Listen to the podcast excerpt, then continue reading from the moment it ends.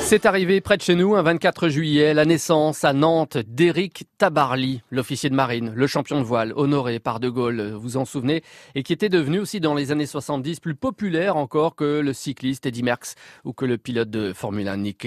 Sa fille, Marie Tabarly, marche aujourd'hui dans les pas de son père avec Élémentaire. C'est le nom donné à ce périple autour du monde en 4 ans sur le Penduic 6 de son papa. Axel Perret. Marie Tabarly, à quoi ça ressemblait un anniversaire d'Éric Tabarly à la maison quand vous étiez euh, enfant, quand vous étiez ado?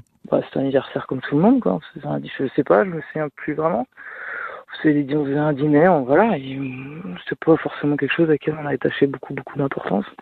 Sauf le passage à la cinquantaine ou soixantaine, ou voilà, mais euh, on vit pas avec un monstre sacré, hein, on vit avec quelqu'un d'humain. Alors dans un mois élémentaire repart, vous êtes à bord du Penduic 6, le fameux bateau avec lequel Eric Tabarly avait gagné la, Transat en 1976, Transat anglaise en solitaire. Là, vous êtes tout un équipage.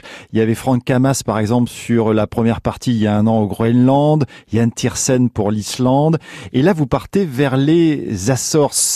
Périple sur la nature, sur l'homme, sur la science, sur euh, l'art euh, que vous avez entrepris ne pouvait se faire que sur ce bateau-là, le Penduic 6 bah Pour moi, oui.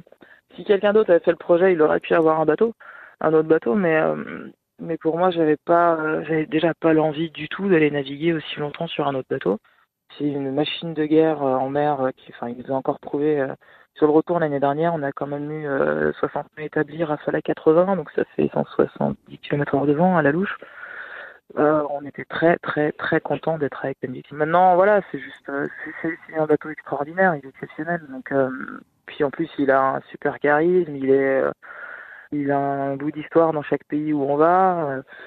Pourquoi aller chercher un autre bateau alors que je suis là, quoi prochain départ, donc le 22 août pour les Açores. Un grand merci Marie Tabarly d'avoir été avec nous aujourd'hui.